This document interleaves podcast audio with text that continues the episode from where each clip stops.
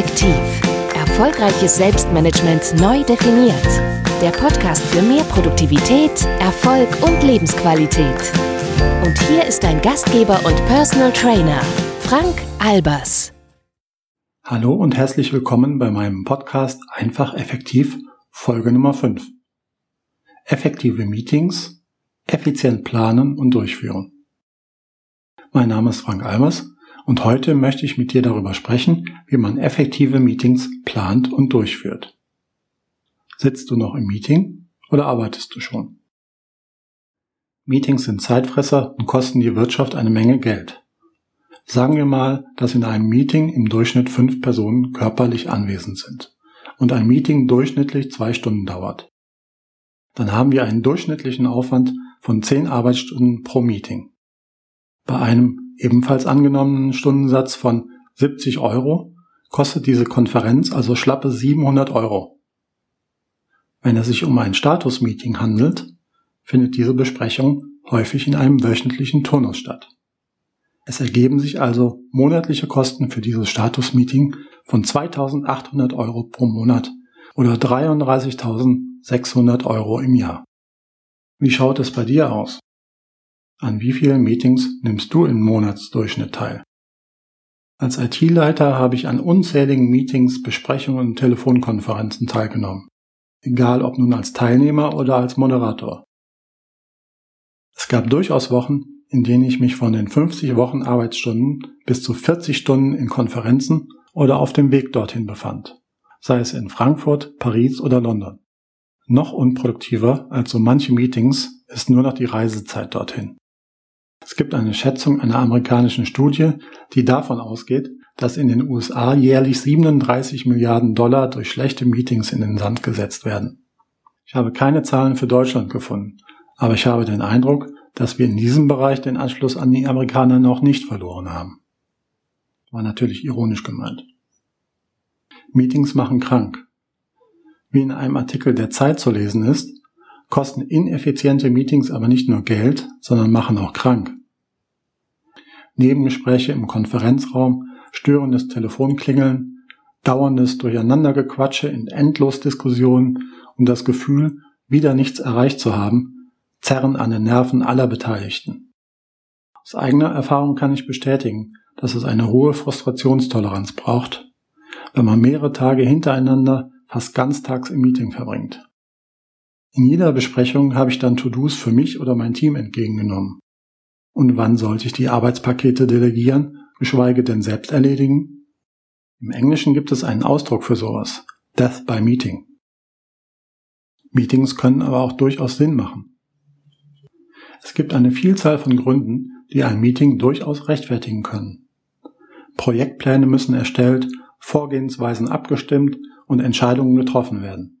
Alles Dinge, die du als Projektleiter nicht immer im Zwiegespräch mit einem einzigen Ansprechpartner des Kunden, einem Kollegen und schon gar nicht alleine im stillen Kämmerlein klären oder entscheiden kannst.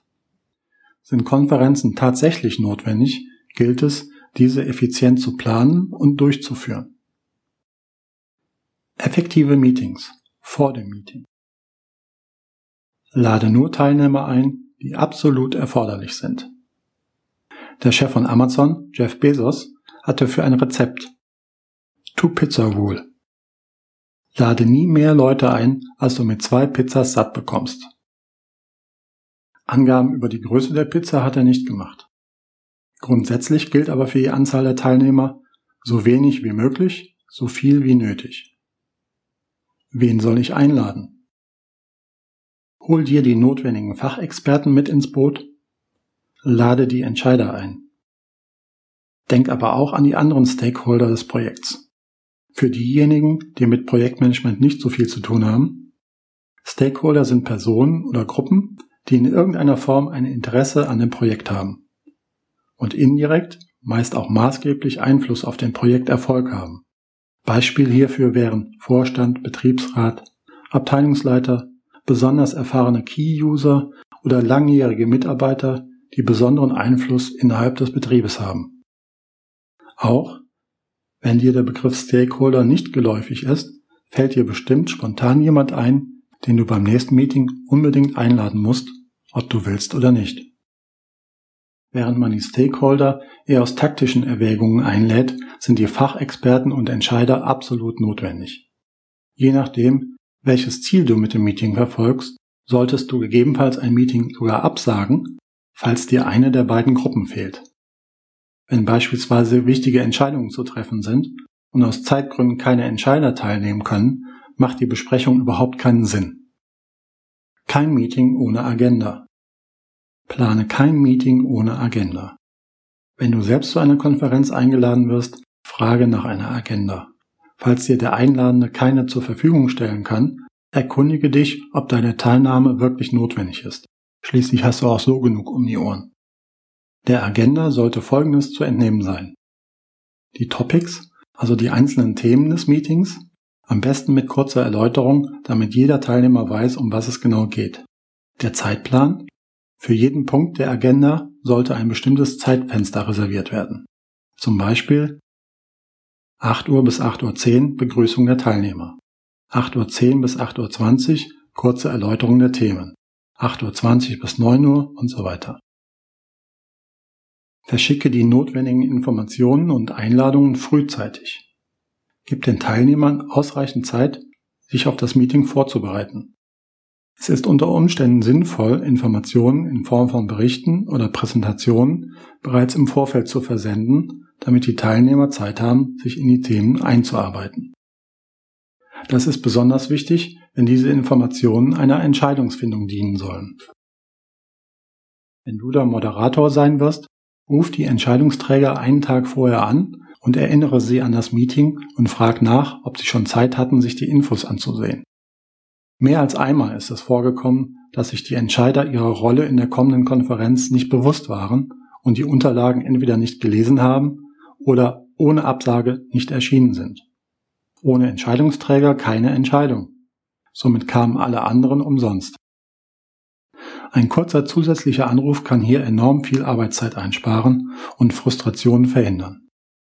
Frühzeitige Einladungen bieten außerdem Gelegenheit, noch zusätzliche Punkte aufzunehmen, wenn dies ein Teilnehmer wünscht. Halte Stehmeetings ab. Immer mehr Unternehmen gehen dazu über, Meetings im Stehen abzuhalten. Das Ganze wirkt dann auch ein wenig informeller und hemdsärmeliger, aber im positiven Sinne. Die Meetings sind meist kürzer, dafür aber umso effizienter. Ein Stehmeeting bietet sich an, wenn die geplante Dauer 30 Minuten nicht überschreitet. Effektive Meetings im Meeting. Lege Kommunikationsregeln fest. Eine einfache Regel, Notebook aus und Handy abschalten. Als externer Berater habe ich viele unterschiedliche Unternehmen kennengelernt. In einem Punkt war das Verhalten der Mitarbeiter leider ziemlich ähnlich.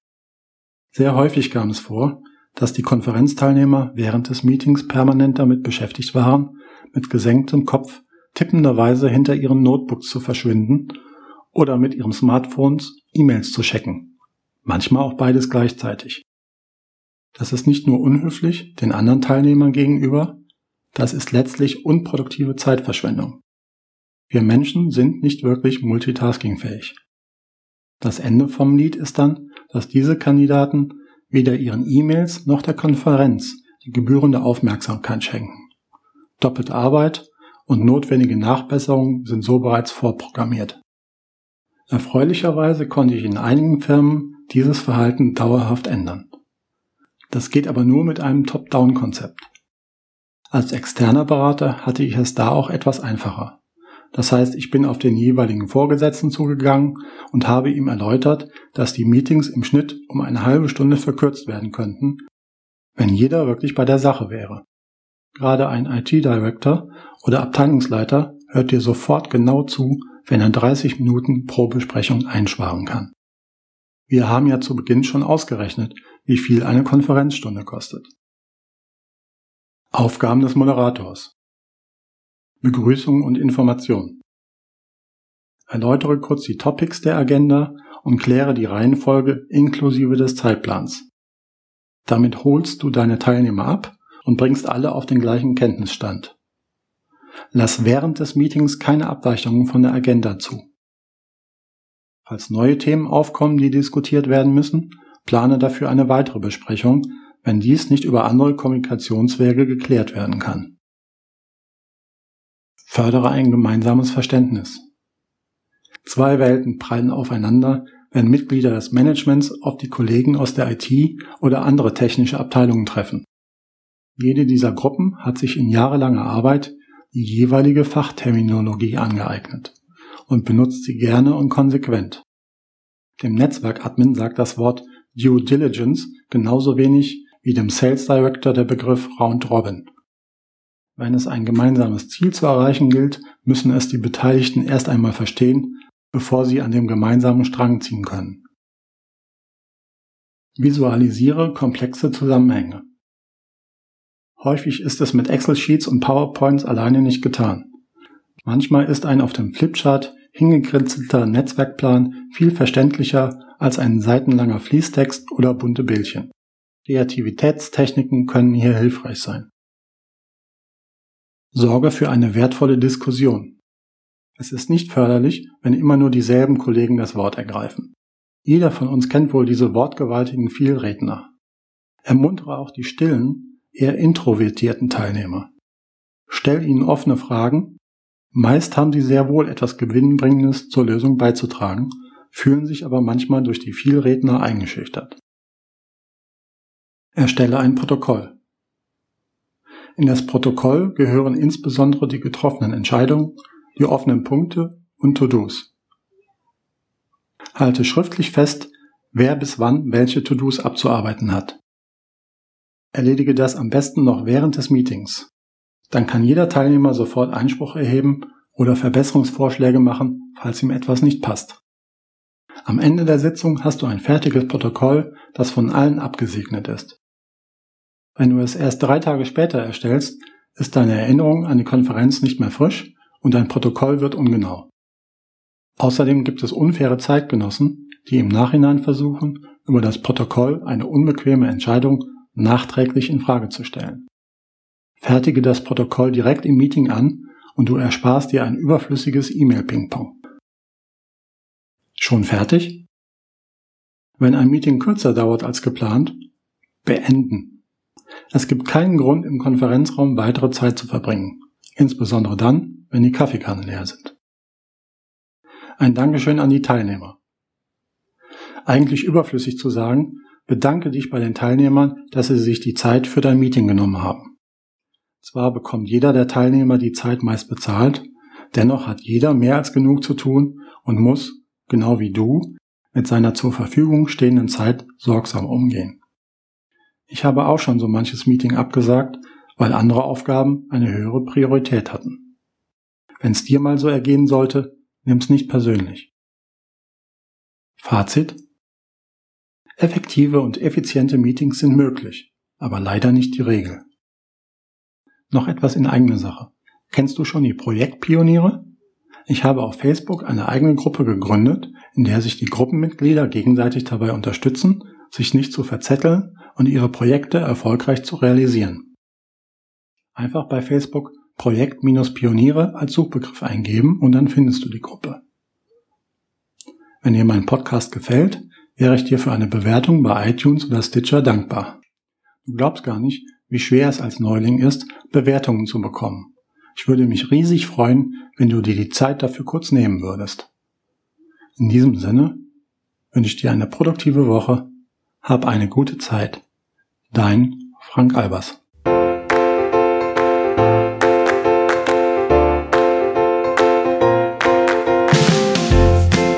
Weitere Strategien und Tipps für mehr Produktivität, Erfolg und Lebensqualität findest du auf einfach-effektiv.de.